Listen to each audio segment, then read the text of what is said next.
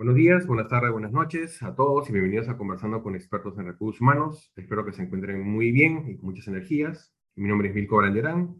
Yo soy economista de la Universidad del Pacífico, con maestría en Gestión y Dirección Financiera y Alta Dirección Empresarial, diplomado en Gestión de Recursos Humanos, Innovación y Mindfulness. Aparte, Master Mindfulness Practitioner, coach laboral de parejas, life bioenergético y transpersonal, mentor de vida y terapeuta holístico integral con más de 15 años de experiencia.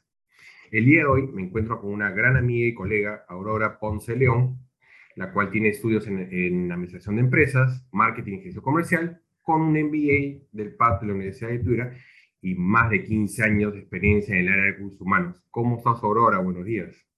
Hola, Milko. Qué lindo poder estar en contacto, al menos así, a través de pantallas. Así es. Bueno, un poco, Aurora, es que nos cuentes, obviamente desde tu experiencia, todo lo que es el proceso de, reclutamiento y selección de personal, ¿no? ¿Cómo lo has vivido en todos esos años?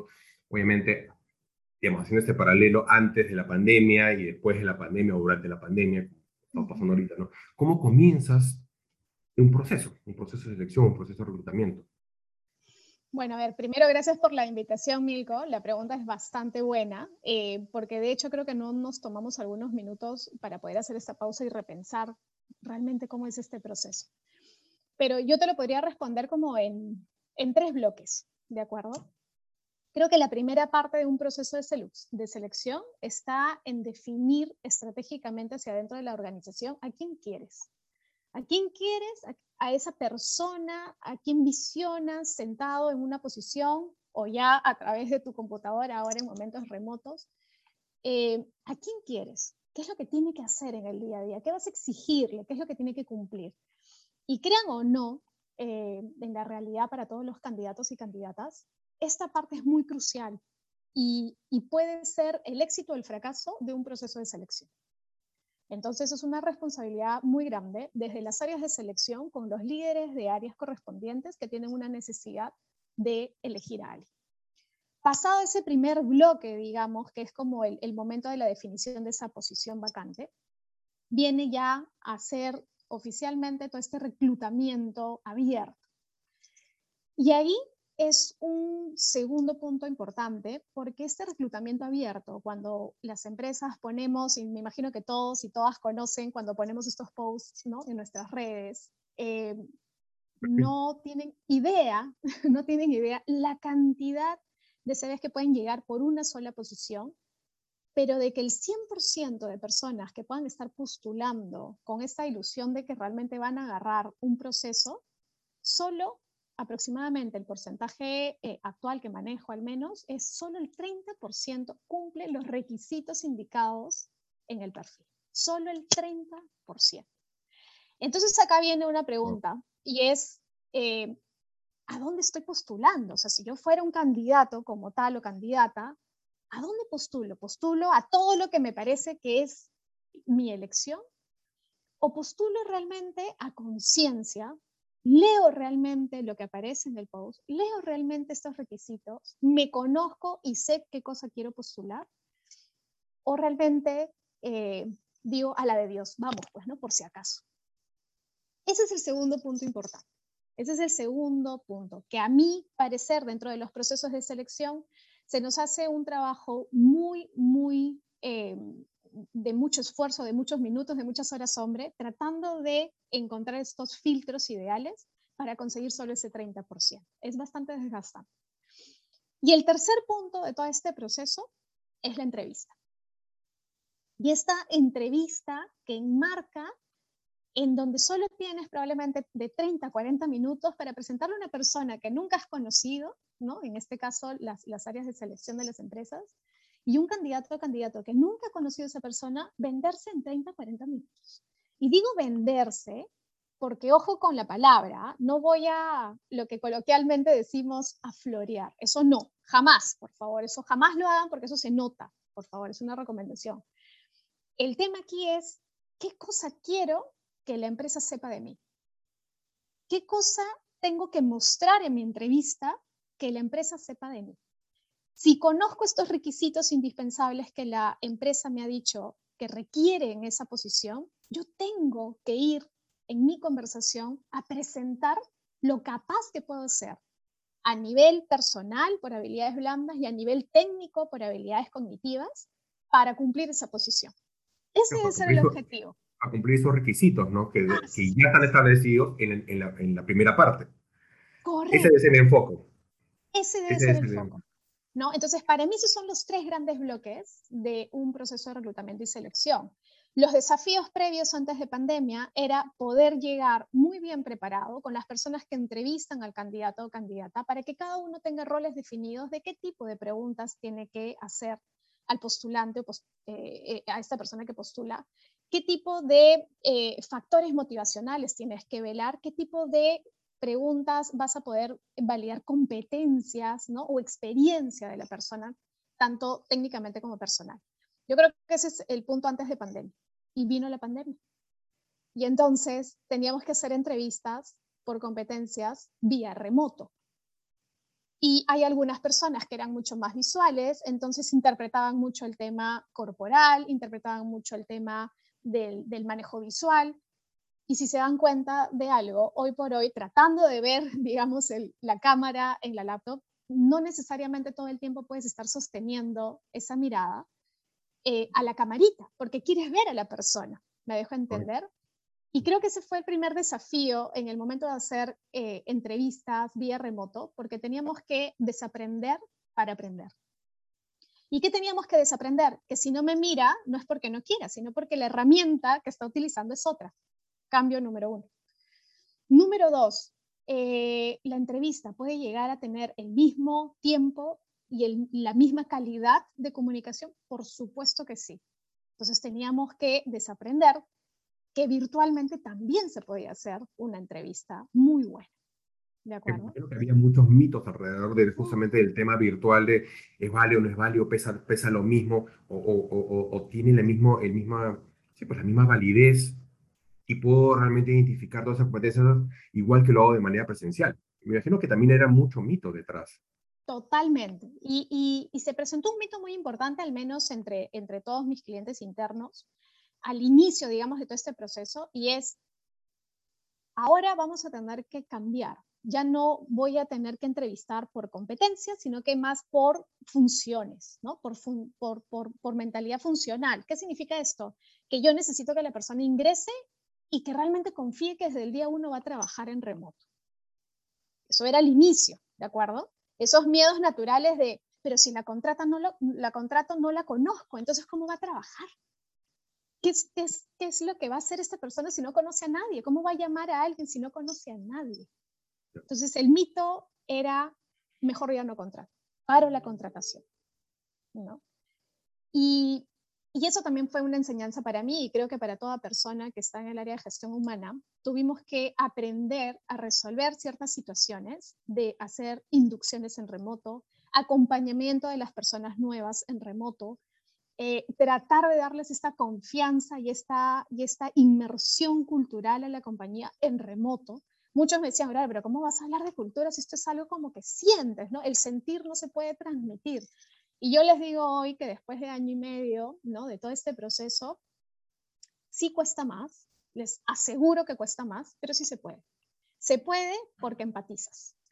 Se puede porque haces las preguntas correctas. Y se puede porque obviamente tenemos eh, claro cuál es este tipo de posición a la cual la persona va a cumplir, digamos, eh, su trabajo en el día a día. Yo creo que esos son los tres bloques más importantes, Milko, y los mitos que estaban arraigados con cada uno de ellos, ¿no? Definitivamente. Ahora, ahí cuando hablabas el, en el tema del CV, eh, sé que también eso ha ido cambiando y hasta te podría decir que es muy marcado. Yo tengo otras estadísticas, definitivamente. Una cosa es que lo reciba directamente, digamos, el reclutador o, el que va a evaluar el CV, ¿no? Y también ahora estamos utilizando muchas plataformas que, que, lo que tienen es un sistema eh, de inteligencia artificial, que son los ATS, que son mucho más duros, ¿no? A partir de, eh, todavía pues, a lo que voy con dudas que no se puede todavía comparar a, que lo evalúe una persona.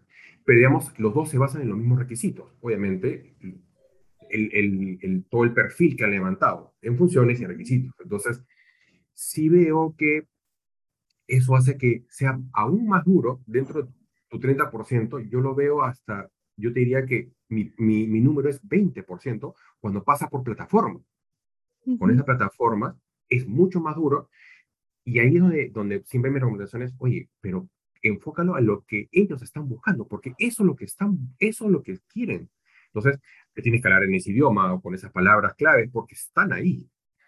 ¿No? Entonces es un poco adecuado. Y obviamente si, si en esa ecuación hay que ser muy sutil, y obviamente porque tampoco es vender, vender cualquier cosa, y si realmente no es, mejor no postula, ¿no? Porque tampoco no es postular por postular, como tú bien lo dices, ¿no? Ahora, dentro de eso, corrígeme, ¿no? A ver, en promedio, las áreas de, recursos humanos reciben, pueden recibir 100, 200, 300 o hasta más. Obviamente depende de la posición, ¿no? Es un grupo bastante grande de CVs, ya sea por correo o a través de una plataforma o a través de un portal de empleo. Entonces, es revisar esa cantidad. Entonces, eh, por lo menos de, lo que yo lo he visto o, cuando he estado en esa, en, en, en esa posición, eh, como que para mí hay dos puntos marcados, ¿no? Si no llegas a, jalarme la vista, o, porque yo ya como valor tengo esas, esos requisitos o esas funciones, me puedo demorar 10 segundos, 20 segundos en leer el CV. Y si no, si no veo eso que, que estoy buscando, te descarto. Si lo veo, le puedo dedicar más tiempo, ¿no? A ver el detalle, quizás me puedo ir hasta un minuto, minutos. ¿Cómo lo has vivido eso? A ver, eh, creo que inicio mi respuesta primero refraseando lo que tú acabas de decir con lo de ATS y el 20% de, de, lo que es bien ácida, las, las, herramientas actuales. Y es cierto, o sea, tú le pones la información hacia adentro, le pones obviamente toda la data, se generan los algoritmos internos y te da la información. Eh, pero nos estamos olvidando de algo, que al final somos personas. Y, y, y, por más que tengas estas herramientas, yo recomiendo, ojo, y ahí eh, siempre son más horas hombre, pero recomiendo igual darle una mirada, filtro igual a los CVs. Por más que tengas las herramientas que te van a ayudar, creo que es bueno para olfatear un poquito el mercado, quién te está postulando, qué tipo de candidatos y candidatas, qué es lo que están viendo en la posición. Creo que eso es súper bueno, ¿no? Y con mi equipo de selección ahí trabajamos muy, eh, muy de la mano cumpliendo, digamos, estos temas. Y, aquí viene el asunto, y es que postulan las personas eh, con unos CVs espectaculares, ¿no? Te ponen lo que tú realmente quieres, pero no es el idóneo para la posición que yo quiero. Y entonces puedes dejar el CV guardado porque tú dices, cuando me aparezca una posición de esta magnitud, yo la voy a, a contactar, ¿no? O lo voy a contactar. Y estos son los desafíos que nosotros tenemos hoy por hoy, ¿no? Este, ¿Cómo ponemos este factor humano a un proceso que por magnitud ¿no? de capacidad es mayor a lo que podemos manejar. Ojo, y podemos tener eh, empresas de 200, 300 personas, hay empresas de 5.000, 6.000 personas. Cuando, cuando trabajaba en una empresa de 5.000, 6.000 personas, al mes, por una sola posición, recibías 900 CVs. Me estoy quedando un poco corta. Hoy por hoy, ¿no? en la empresa donde, donde estoy, por una posición que realmente es, digamos, de cargo este, medio, de por medio, estamos recibiendo 450 CVs. Entonces, eh, ya hemos trabajado a través de unos links que te formatean obviamente los filtros de todas maneras y vas olfateando un poquito el mercado de lo que es y sí cumplimos con ese, con ese porcentaje. Pero mi recomendación es seleccionen la posición, Seleccionen la posición que realmente es afín a sus cualidades, a sus competencias, a sus conocimientos y vayan al bull, ¿no? O sea, denle con el dardo al medio. No se esfuercen por estar tangibilizando postulaciones a todos lados porque ese agotamiento te genera frustración. Uy, no me llamaron. Uy, no me contactaron. Uy, ¿por qué? Y, comienza la mente a jugarte en contra. Cuando estás buscando trabajo y quieres postular a diferentes tipos de, de posiciones, la mente es un factor importantísimo, porque claramente te va a jugar en contra cuando te dejan de llamar. Entonces, o te van a dejar de llamar es porque no eres el perfil, o te van a dejar de llamar porque mandaste el CV muy tarde, o te van a dejar de llamar porque claramente eh, ya no ocupaste, digamos, la posición que uno esperaba. Entonces, Además que ese es el desafío, ¿no? Y es cierto lo que tú dices, ¿no? E, se mezcla eh, no solo frustración, sino que una te lleva a la otra, ¿no? Es frustración con ansiedad. Porque Tal cual. sin querer queriendo comenzamos a hacer como que nuestra propia estadística, ¿no? Pues no puede ser, este mes he postulado a tantas y me han llamado una, ¿no? He postulado así y me llama una, ¿no? Entonces estoy mal y te sale todo el tema de frustración más ansiedad, pues, ¿no? Entonces, y concuerdo contigo que hay que ser un poco más selectivo. Entonces digo, cambien eficacia por eficiencia, ¿no? Sepan bien a dónde, a, a dónde, a dónde postular, donde tengan, ustedes sientan donde tengan mayor porcentaje o mayor probabilidad de ser llamados. No va a existir que, que tu CV calce exactamente al 100%, pero si ustedes se dan cuenta que cumple los requisitos. Ahora, también es cierto, del otro lado, que no todos, o sea, no todas las, las ofertas son muy claras, ¿no?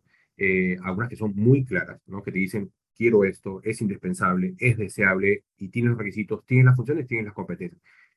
Pero no todos son así, lamentablemente. Entonces, digo, también comiencen a ver eso, ¿no? Porque la, empresa de alguna forma te está dando una imagen al, respecto. Entonces, hay que, hay que ser muy, muy, muy, muy finos con eso. Entonces, no por o sea, por aumentar tu probabilidad.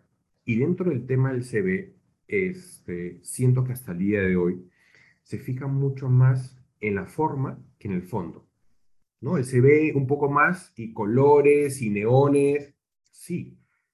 Pero si, digamos, la carnecita, el fondo, no es, no, no, no, no es lo que estoy buscando, por más que me pongas, mira, música y, y, y le pongas todo, no, no, no te voy a llamar. No sé si también lo vives de esa forma, ¿no? O sea, si, te si lo ves así. Sí, yo creo que por un tema eh, de, de, muchas de las cosas que vamos viendo en el camino, eh, desde hace unos tres años aproximadamente, pero se ha acentuado mucho más en los dos últimos años, el hecho de tener CV sin foto es mucho más rico. ¿no? Mucho más rico desde el punto de vista de que focalizas a, la persona de selección o de la empresa a leer tu documento y no simplemente a ver una imagen. Eso es mi primera recomendación. No pongan foto al CV, eso ya, eso ya pasó, eso ya no es necesario, ¿de acuerdo? Y segundo, hay una de las grandes cosas que resume a la persona. Eh, de cómo lo escribe, cómo lo presenta, eh, qué es lo que caracteriza. Y son tus primeras cuatro líneas del CV. Tu resumen de perfil o tu descripción de perfil. Tu resumen profesional, tu resumen de quién eres. O sea, si en ese resumen es como el pitch para vender un emprendimiento. Tu elevator pitch, claro, tu elevator es pitch. Tal cual, ¿me entiendes? Es tal cual. Entonces, es tu resumen de ti. Entonces, póngale foco, por favor, a esas cuatro líneas. Para mí, al menos en las asesorías o personas que me, que me preguntan de manera individual, yo les digo, o sea, aquí tiene que ser la carne de lo que eres. ¿No? ¿Quién eres? ¿Qué cosa presentas? ¿Qué cosa vas a ofrecer? Y eso te va a llamar a poder leer el resto de tu CV, que en realidad es lo mismo para todos educación, ¿no? tu experiencia profesional, cómo lo presentas a nivel de logros. Dejemos de redactar muchas líneas y vamos a logros, vamos a números, vamos a logros, vamos a objetivos claros. ¿Qué lograste haciendo una posición o pasando por un puesto? Creo que esa es la parte que, que al menos a mí me jale el ojo, ¿no? Y, algo te comparto también.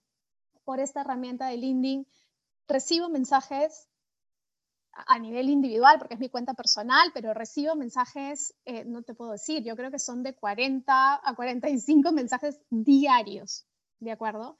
Hay una necesidad latente eh, de, poder ser contratado, de buscar una posición ideal. En la medida de lo posible trato de contestarle a todos, pero hay algunos que captan más la atención, ¿ya? Completamente. Y trato, en la medida de lo posible, también de decirle, qué bueno tu, tu, mensaje, pásame tu CV, lo tendré ahí. No todos puedo conseguir, obviamente, algún contacto o, o, algún puesto de trabajo, pero creo que el sentirse leído ya es bastante importante. Totalmente. Además que tú lo has dicho, no, no solo es el mismo CV, o, sea, o dentro del CV es, es como una invitación, ¿no? Si esa, esa descripción o ese resumen de perfil te jala la vista, te, te jala la atención, es más probable que leas el detalle, que es el resto del CV. Igual pasa cuando tú te presentas, ya sea en un correo o en un mensaje en LinkedIn, tú te das cuenta ¿Cuál te jaló? ¿Cuál te llamó la atención? Es más, eh, y, eso te lleva justamente a decir, oye, a ver, qué interesante. Si, si quiero ver, es, te incentiva la curiosidad, ¿no? Que todo ser humano tiene. También tienes el otro lado, que tú ves y dices, ¿sabes qué? No, no pierdo mi tiempo. También pasa, también pasa del otro lado, ¿no? Entonces, lo que tú has dicho, ¿no? Siempre enfocarlo en logros, ¿no? Pero hasta ahí a veces eh, se pierden un poco, ¿no? Digo, y tú lo has mencionado, ¿no? Que sea un logro numérico, medible, específico, ¿no? Porque a veces lo hacen, normalmente es, lo hacen gaseoso, ¿no? Es como que digan, he tenido ventas exitosas. Entonces se pierden ahí, ¿no? Entonces, ¿cuál es el KPI? Claro, dame un KPI, dame un resultado, dame un porcentaje, dame una comparación, no sé, porque ahora todo es medible, porque lo que no mides no controlas. Entonces, todas las áreas lo tienen. Obviamente, a ver, eh, una es más fácil que otras, ¿no? Definitivamente, un área de finanzas tiene números hasta decir basta, si lo comparo con un área de recursos humanos, pero si no significa que recursos humanos no tenga mediciones, no tenga KPIs, no tenga, no, no tenga nada de eso. Entonces, siempre, siempre existen eso. Totalmente. Entonces, este, entonces siempre, siempre, siempre existen esos, esos números. Entonces, pero pónganlo. Entonces, como porcentaje, como una comparación, como un, no sé, presupuesto del presupuesto real, siempre existen, ¿no? Entonces, ahí es donde focalizan. Y si a eso le dan una estructura, y no tiene que ser muy complicada, pero la ortografía, que tenga un orden, que tenga una lógica, ahí les va a sumar. Definitivamente, este, también pasa que lamentablemente ahí Google puede ser tan bueno como tan malo, ¿no? Porque buscan me lo han comentado, ¿no? Buscan modelo SB y les sale pues miles de millones y se pierden con eso porque no saben. Pero digo, ok, ellos te están dando simplemente estructura, pero tú tienes que ponerle la carne. La estructura, genial, pero si no le pones la carne, la estructura se, se derrumba, no, no, no va a llegar a más. Y si le sumas lo que hablamos de, de, la plataforma, la plataforma no lee la estructura, no le interesa la estructura. Un, ninguna plataforma le interesa la estructura, le interesa la carne. Entonces, míralo por ahí. La estructura lo estás haciendo más para resaltar o para, este, para un evaluador, pero más de eso no va a llevar. Yo creo que igual la presentación ayuda, no te voy a mentir, desde un punto de vista de que sea claro, ¿no? O sea, te vas dando cuenta de, de quién tiene que ser claro, específico, efectivo, ¿no? Un documento efectivo es no más de dos hojas, por ejemplo, ¿no? Un documento más de dos hojas, para serles muy sincera, es muy largo. O sea, en dos hojas tiene que hacerse un resumen exacto, digamos, ¿no? Eh, y yo creo que aparte de, de, esa efectividad del CV, el tema de los logros, los objetivos, háganse un espacio para poder poner qué habilidades personales tienes, ¿no? ¿Cuál ha sido este expertise? Dos líneas de, de quién eres, de qué es lo que ha pasado a lo largo, obviamente, de tu gestión de desarrollo profesional. Y por otro lado, también están los jóvenes profesionales que recién están adquiriendo experiencia, ¿no? Y con muchos eh, que a veces hago asesorías de mentoría, me dicen, ahora me piden, ¿no? Tener experiencia en esto, pero realmente nunca lo he tenido, nunca me han dado la oportunidad. Perfecto, entonces manéjalo desde proyectos, ¿no? ¿Qué has liderado? ¿Qué has podido realmente liderar? Entonces ahí hay, hay que darle un tema de contenido eh, sumamente relevante, e importante para que se haga robusto un documento de CD. ¿no? La forma es lo final. Primero es redactar, digamos, el contenido. Y más, tú, tú acabas de decir algo más, ¿no? Que a veces, claro, el centro es esa parte de, digamos, estudio y la parte profesional. Pero a veces eh, obtenemos otras habilidades o podemos sustentar otras habilidades desde el lado personal. Al margen, este, desde un practicante, ¿no? Por ejemplo, ¿no? quizás, ok, practicante, no tiene experiencia, es su primera práctica, pero sí me puede decir que tiene eh, ciertas habilidades si, me, si no sé, me, dices que ha sido eh, el presidente del consejo estudiantil. Me está dando a entender que tiene esa habilidad, porque por algo lo han elegido como presidente. No, no, eso no es gratis, ¿no? Entonces, Tal cual. entonces pueden encontrar también, o pueden sustentar, digamos, esas habilidades del lado personal. Hay N formas, ¿no? Entonces, no también olvidarse de eso. Ahora, pasando ya, obviamente, sobre eso, ustedes eligen un grupo y es donde pasan a la entrevista. Y definitivamente el tema de la entrevista o la cantidad de entrevistas también depende de la empresa. No existe una regla. Yo he visto desde una hasta que te entreviste o seis, siete, ocho, que a veces también lo hace muy extenso, ¿no? Muy, muy tedioso. Yo te digo algo muy Tedioso. eh, pero mm. creo que la parte importante de hacer una, una entrevista va entre tres y cuatro reuniones. Creo que eso te dice que es un proceso formal, que es un proceso profesional, que se lo están tomando en serio. O sea, esa es una parte también que hay que observar. Porque que te entreviste una sola persona e ingresas de inmediato, hay algo extraño, ¿no? No hay calibración a la interna. No, además que el, el, la idea de tener, corrígeme, es que, claro, tú tienes acá por lo menos tres o cuatro opiniones distintas, ¿no? Donde pueden sacar mucho más, y obviamente si coinciden, es por algo también, pero con una persona es, o sea, llega a ser totalmente subjetivo. En cambio, teniendo más personas, eh, reduces esa subjetividad más y obviamente si esas tres, cuatro personas coinciden, ¿no? Pero también he visto el otro lado, que lo hacen eterno, ¿no? Yo he visto ocho, nueve, entonces es como que, y estamos hablando de seis meses, ¿no? Por X y la agregas dinámica también, y la agregas a otras cosas. No, ya eso es demasiado tedioso, es muy tedioso, en verdad, ¿no? Ahora, ahí, Aurora, que también me preguntan es, ¿cómo se diferencia o cómo, cuál es la diferencia entre una entrevista, digamos, eh, general a una entrevista por competencias? ¿Cómo, cómo, cómo, cómo se lo pondrías poner a ellos para que vean o sepan la diferencia? Ay, Nico, mira, me, me sonrío porque digo, ya para mí no existe una entrevista general. o sea, ya, ya para, para mí, em, la selección como tal y este bloque de entrevistas es un proceso de estudio mutuo. ¿Y por qué lo digo así? Porque la persona que va a entrevistar, sea el líder directo, sea la persona de gestión humana o sea otro líder en paralelo para completar la calibración, tienen que saber a quién van a entrevistar.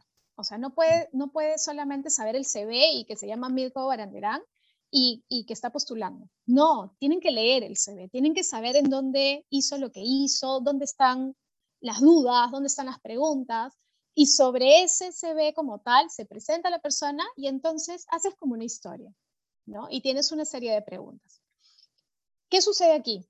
Si quisiera recordar una entrevista general, podría decirme, ¿no? Creo que la primera pregunta es como, a ver, Milko, cuéntame de ti. Entonces, hablas todo tu speech, comienzas a presentarte, yo te interrumpo dos veces solo para preguntar un par de cosas y de ahí, ah, ya, ¿y por qué estás postulando aquí? O sea, son preguntas muy marcadas. Muy clásicas muy clásicas. Es más, las encuentras, tú abres YouTube y encuentras un sinfín de preguntas para entrevistas. En cambio, las entrevistas por competencias, existe un estudio detrás, ¿de acuerdo? De haber leído este CV. Y son preguntas relacionadas al cómo has hecho lo que has hecho. No al qué has hecho, sino cómo lo has hecho. Ejemplo, ¿no? ¿Qué lograste en el momento de haber incrementado más del 30% de tus ventas de un año al otro. Son preguntas abiertas que te hacen recordar acciones que hayas hecho o que hayas tomado en el pasado. Las personas pueden responder de dos maneras. De manera proactiva en donde cuentan la historia muy animosa y mira, no sé qué, y comienzan a hablar naturalmente, sí, porque yo tuve este reto y para lograr este número pasé lo siguiente, ay, no sabes, me pasó lo... Y haces una conversación riquísima de hechos concretos que hayan sucedido antes. Validas qué competencias tiene esa persona en esos momentos. Pero hay otro tipo de respuestas que te cortan, entonces tienes que seguir hurgando ¿no? en la pregunta, como por ejemplo, ah, sí, eh, me fue muy satisfactorio, fue mucho esfuerzo, pero lo logramos. ¿no? Una respuesta así, muy cerrada. Entonces, como la persona no se abre todavía, porque puede estar tímida, puede estar nerviosa, en general pueden ser diferentes factores, tú tienes que conocer, tienes que indagar. Y eso es lo que nos corresponde a los que entrevistamos en, estos procesos de selección, conocer ese tipo de pautas para poder entender que no es que sea una persona cerrada o abierta, sino que simplemente son personalidades distintas. Ahora, mi recomendación aquí es, hay que estar dispuestos a hablar, porque quien está siendo entrevistado tiene una responsabilidad de comunicar quién es. Y si la otra persona, que es el entrevistador, en este caso el área de selección o las empresas o los líderes, hacemos preguntas justo para eso, para conocer. Entonces, jamás respondan de manera cerrada, jamás. No, más que quieren conocerte más allá de, este papel, ¿no? Porque ya el currículum, digamos, ya cumplió su objetivo, ¿no? Eh, Muy cristiano le digo, ¿no? Correcto. O sea, ya te abrió esa puerta y esa ventana que te llevó a la entrevista. Ya cumplió y siempre, siempre la idea es como tú dices, ¿no? Que es, quiero conocerte más allá de lo que dice este papel, o confirmar lo que dice el papel, pero más allá también, ¿no? Porque al final es, es, es humanizarlo, es un, ser humano con otro ser humano y obviamente quiero conocer más allá de lo que me estás diciendo, ¿no? Al margen que eh, también puede ser un tema de confirmar, por eso también, porque hay gente que también pone todo en los CVs, definitivamente.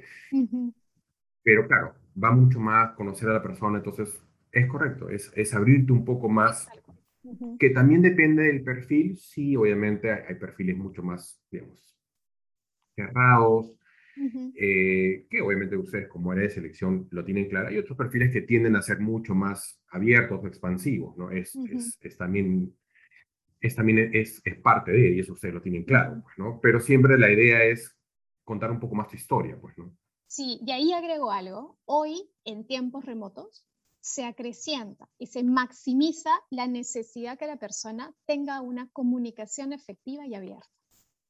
No es responsabilidad, y aquí quiero ser muy clara, ¿no? Pero no es responsabilidad del empleador, digamos, o de las empresas o de los entrevistadores tratar de sacar la información a cucharas.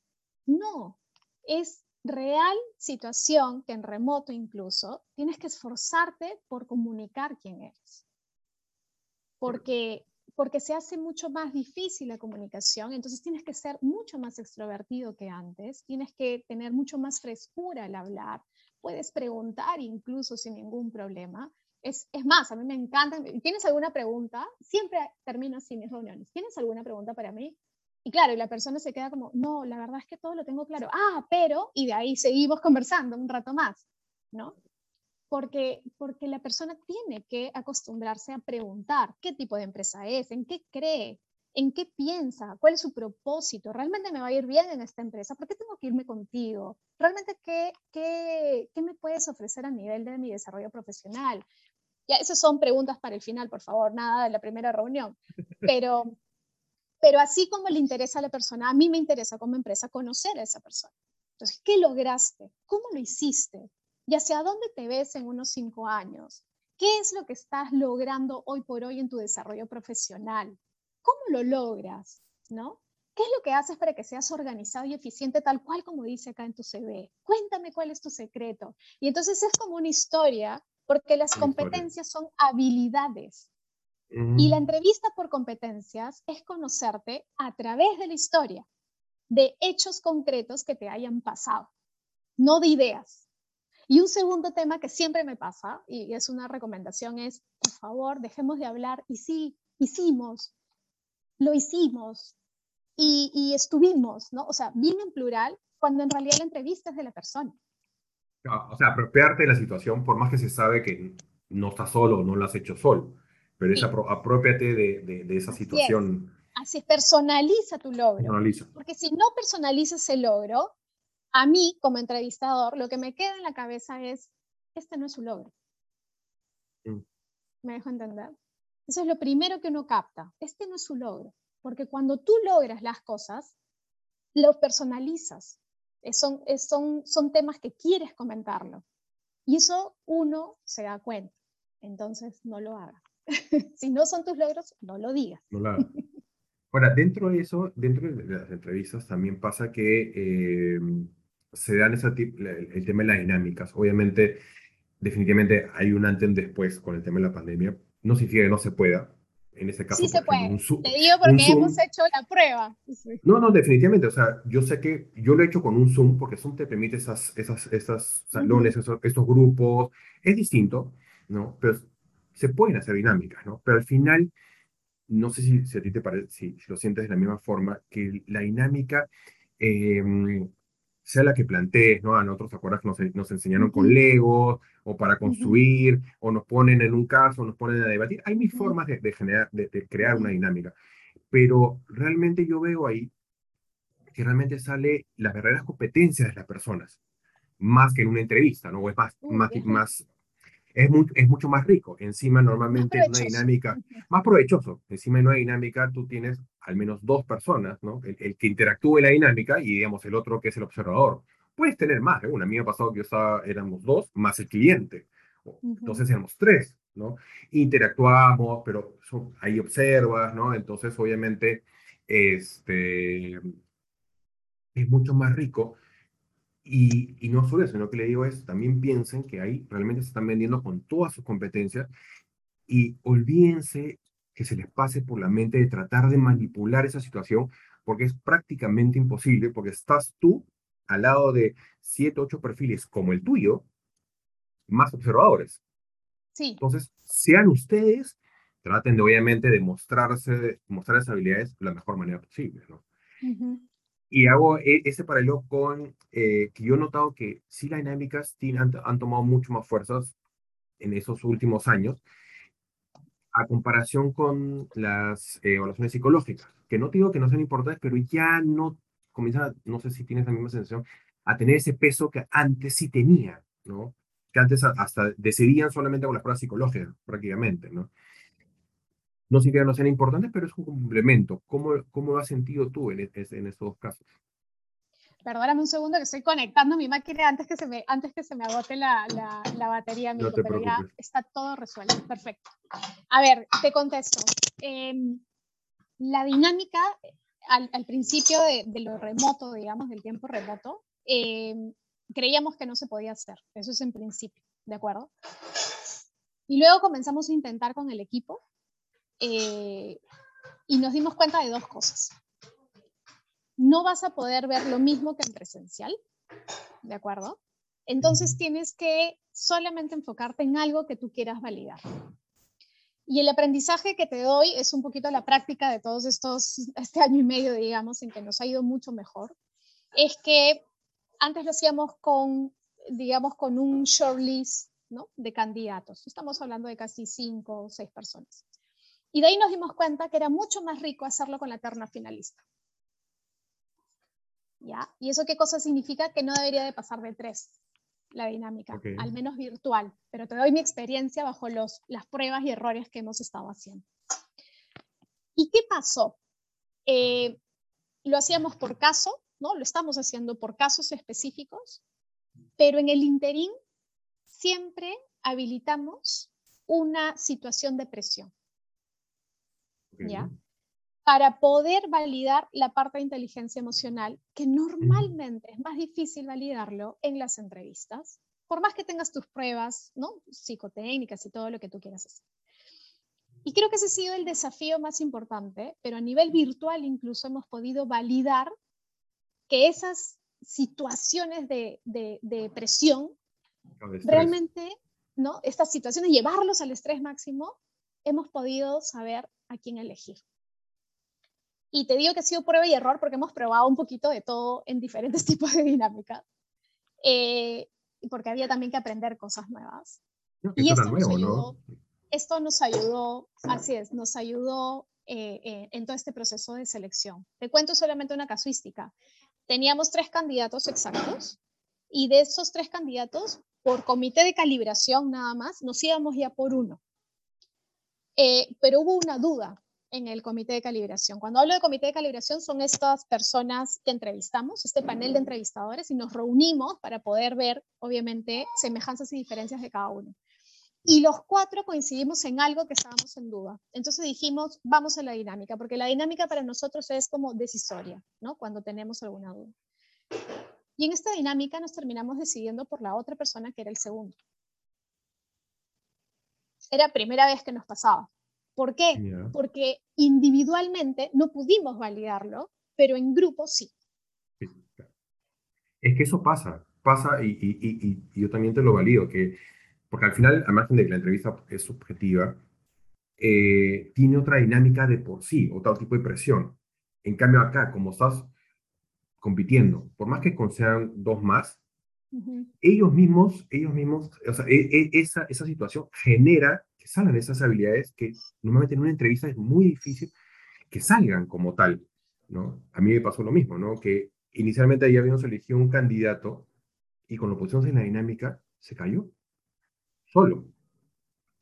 Pensando que sí, que era, o que habíamos, habíamos pensado que era, e, e, era indicado, y pasó.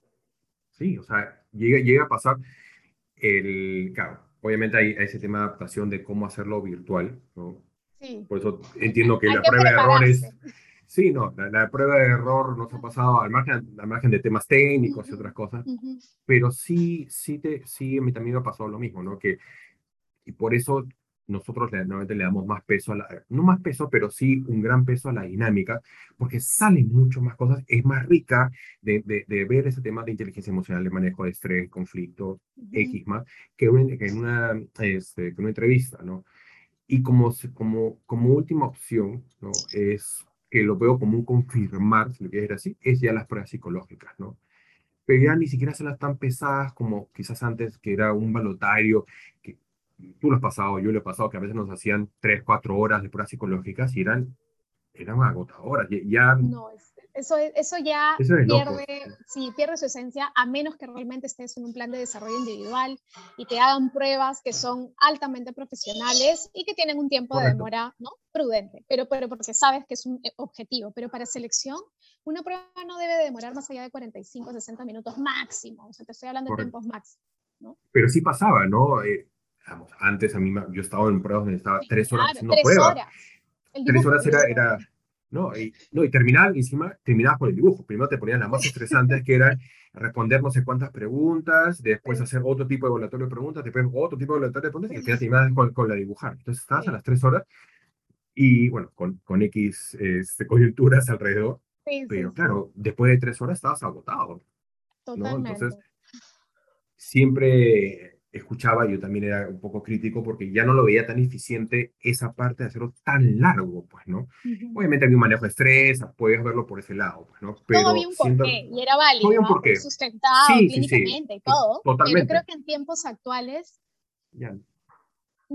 ya no es una propuesta de valor, o sea, hablando, y, y perdóname que me vaya un poquito a esta mirada que tengo, que es de experiencia, ¿no? O sea, incluso cuando uno está en un proceso de reclutamiento, selección, es una experiencia, es la primera experiencia que tienes con tu empresa. Es la primera experiencia que te vendo mi marca. Entonces, también tiene que ser una experiencia de alto nivel y tienes que pensar hasta en los minutos que demoras en responder un correo o en los minutos que demoras en volverle a decir, eh, eh, si yo te digo viernes, entonces te tengo que llamar viernes, ¿no? Esas son, son promesas que ya te otorgan experiencia de valor en el proceso de selección. No porque no seas parte de mi compañía no te voy a atender bien. No, nos tenemos que autoexigir, ¿no? Correcto. Y es, eso ahí, Aurora, es cierto, ahí he visto poco, ¿no? No todo, todas las empresas, pero sí veo que se está yendo para ese camino de más de, que, de que, que, cada vez queda más claro el tema de la marca empleadora eh, de cada empresa, pues, ¿no? Que antes no pasaba como tal, pues, ¿no? Entonces ahí ese respeto, ahí esa comunicación, porque antes te decían algo y realmente no se cumplía, te decían viernes y nunca pasaba el viernes, ¿no? Entonces, Tal cual sí he visto que se está yendo a, ese, a esa marca empleadora o a tenerla más clara, esa parte de marca empleadora, hacia realmente no solo el cliente o un proveedor, sino que también hacia los posibles candidatos. Ahora, Milko, ahí viene la típica pregunta que recibo también por, por LinkedIn o comentarios que veo en todas las páginas que sigo, y es, ¿por qué no me llaman para decirme que no he sido elegido? Y yo realmente aquí, con el corazón en la mano, digo, no se puede hacer al 100% de personas. O sea, es imposible. O sea, desde que tú postulas, y como les dije, 70% de personas que no son eh, candidatas para participar, y luego solamente tomas ese 30% y ese 30% se tiene que volver ¿no? un embudo de tal manera que llegas al porcentaje de elección. Entonces, tienes que tomar, digamos, tus horas de trabajo para poder contactar al menos al shortlist, y, a la terna finalista, que son personas con las cuales ya has tenido contacto de manera directa. Esa es un poquito la, propuesta de valor, pero, pero creo que todavía ninguna empresa podamos llegar a contactar al 100% de postulantes, así sea. Es complicado, no. Quizás, quizás en la primera etapa, y si usas una plataforma, porque eso de una forma se puede, sí, se puede automatizar. Pero, automatizar, pero ya después se hace más complicado. Entonces, ahí yo doy un consejo más allá. Ok, llámalos tú. Entonces, llámalos tú este, y que te digan. Te lo van a decir definitivamente o te van a contestar un correo. Yo prefiero la llamada, definitivamente es más directa, pero a veces no se puede, no se tiene la información. Entonces, si ellos no lo hacen por, por X factores, también tienes tú la potestad de hacerlo, pero siempre hay ese miedo a veces de, no, si lo llamo, no, ¿qué van a pensar? Digo, al final tienes dos situaciones, ¿no? O te quedas con la duda, que te genera más estrés, que te genera más ansiedad, o como, por la otra parte, es una verdad dolorosa, pero ya sale de tu sistema, ¿no? Ok, muchas gracias, Aurora, ahorita nos contamos contigo. ¿Te va a doler? Sí, pero va a quedar ahí y vas a poder seguir tranquilo. Pero la duda mantiene la cabeza y vas a estar ahí, ¿y por qué no me llamaron? ¿Y si no me llaman? ¿Y cuándo va a pasar? Y, y otra, y, y otra, otra, y te lleva más allá, ¿no? Sí, no, la ansiedad te puede obviamente frustrar, incluso como lo que hablábamos al inicio, ¿no? Este, y yo acá sí solo recomiendo lo siguiente. Si después de una entrevista no tienen contacto máximo en una semana, claramente hay, hay un proceso que se quedó ahí. O sea, es así de simple. A menos que la empresa te diga, mira, esto se va a demorar dos semanas más porque tal persona no está en Lima o, o no sé, o no puede contactarte, perfecto. Pero yo la verdad prefiero ser muy realista, muy transparente. No todas las empresas tienen la posibilidad de poder hacer los llamados a todas las personas candidatas. Eh, y esa es la realidad del asunto. O sea, hay que convivir con esa realidad, mientras que las empresas comencemos a automatizar, digamos, todos nuestros procesos para poder lograr esa experiencia que te comentaba. Correcto. Y para terminar, Aurora, ¿qué, dentro de todo lo que hemos hablado y obviamente de la experiencia, ¿qué le recomendarías? ¿Qué tips podría ser lo, más resaltante para decir, por favor, dejen de hacer esto, o, o, porque me imagino, hasta el día de hoy lo sigues viendo, ¿no? O sea, ¿qué les recomendarías? A ver, em, creo que voy a hacerlo así como parte de todo el flujo, ¿no? Primero, primero, primero, primero, conózcanse. Creo que esa es la primera parte. Olvídense un ratito el CV, olvídense un momento de las empresas, olvídense un momento del estadio de, búsqueda de posición de trabajo. Primero, conózcanse.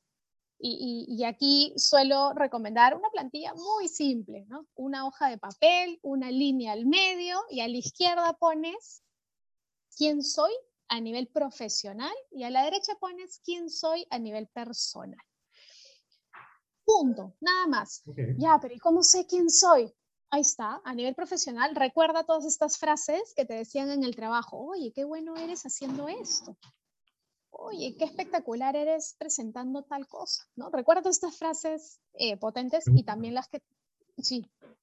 O, no, o, pregúntame. claro, pregunta. Así es. O pregunta, ¿no? Y a nivel familiar, uy, tienes ahí a la familia, familia, amigos, lo más cercano posible, y eso, oye, ¿realmente qué ves en mí?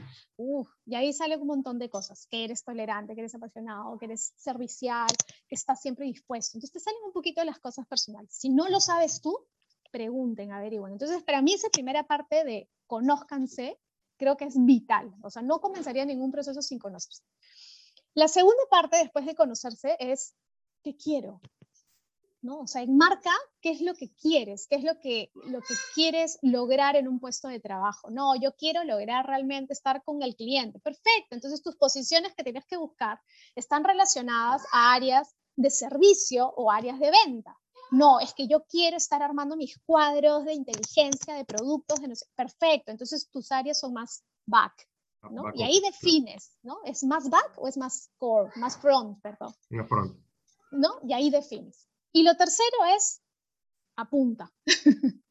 Me conozco, me defino y apunto. Yo creo que en ese estrés, y cuando apuntes significa que ya tienes un CV, porque ya te conoces, ya sabes a qué posiciones postular, porque ya sabes por dónde vas a ir a nivel de posición. Y tercero, en el momento que postules, lee claramente los requisitos. Esas son como las tres cosas que hay que hacer. Y terminaría solamente diciendo dos cosas que no hay que hacer. ¿Ya? Primero,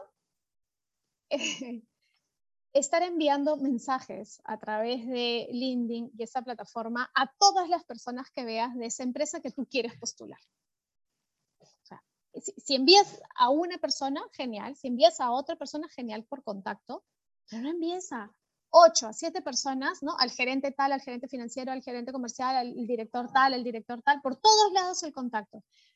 Porque eso no, eh, digamos que en vez de, de verse positivo, se ve como algo necesitado. ¿De acuerdo? Puedes tener la necesidad de trabajar, puedes requerir tener esas referencias, pero tienes que apuntar a dos o tres personas máximo, no a más. ¿Ya? Les digo por experiencia porque lo hemos visto con candidatos al interno. ahí, ahí, Aurora, ¿qué pasaría si es que este es eh, definitivamente haciendo una separación, ¿no? en una empresa, en, tu caso, en la empresa, ¿no? Contactarme con el área de recursos humanos, digamos, yo a finanzas, por ejemplo, ¿no? Entonces, me contactaría con el área de recursos humanos, porque obviamente, definitivamente, se empieza a involucrar, y con personas del área de finanzas.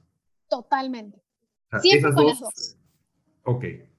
Siempre con las dos. O sea, yo se los digo por experiencia. Por eso es que yo les digo, no recurran al, al mensajismo, ¿no? O sea, estamos hablando de al financiero comercial, al logístico, a todo el que vea yo de contacto, le mando un mensaje. No, eso no. Recurre a lo que es gestión humana, porque claramente va a ser tu primer filtro, pero recurre al de negocio, al de línea, ¿no? Al área que te interesa, a eso recurre. Esas son las dos miradas mucho más importantes. Y el segundo tip de que no hay que hacer, claramente, es, por favor, no se olviden que el CV es más importante en el contenido que en la forma.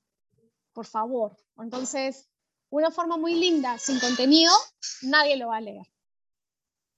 ¿Ya? Yo, creo, yo creo que ese es el, punto vital. Y ya para cerrar, así como un adicional, un expreso así rapidito, es eh, preparen su entrevista.